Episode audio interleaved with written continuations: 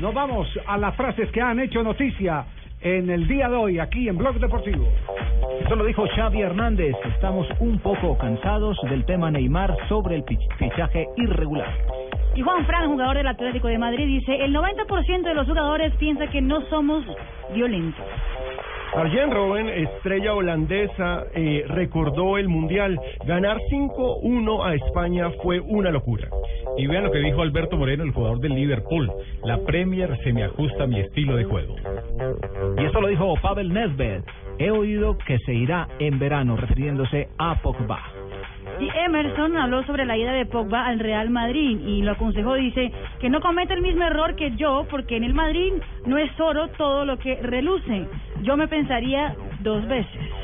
Y así como nosotros estamos soñando con olímpicos y soñando con qué jugadores podrían reforzar a la posible selección sub-23 que llegase a, clasificar a Río 2016, Javier Mascherano habló sobre Argentina. Jamás le he dicho que no a la selección argentina. Me encantaría ir a los olímpicos. Y Guanchope, ahora el director técnico de la selección de Mejor amigo de Pinto. Sí, su nuevo, bueno, antiguo mejor amigo. Sobre Keylor Navas, nos preocupa su falta de ritmo.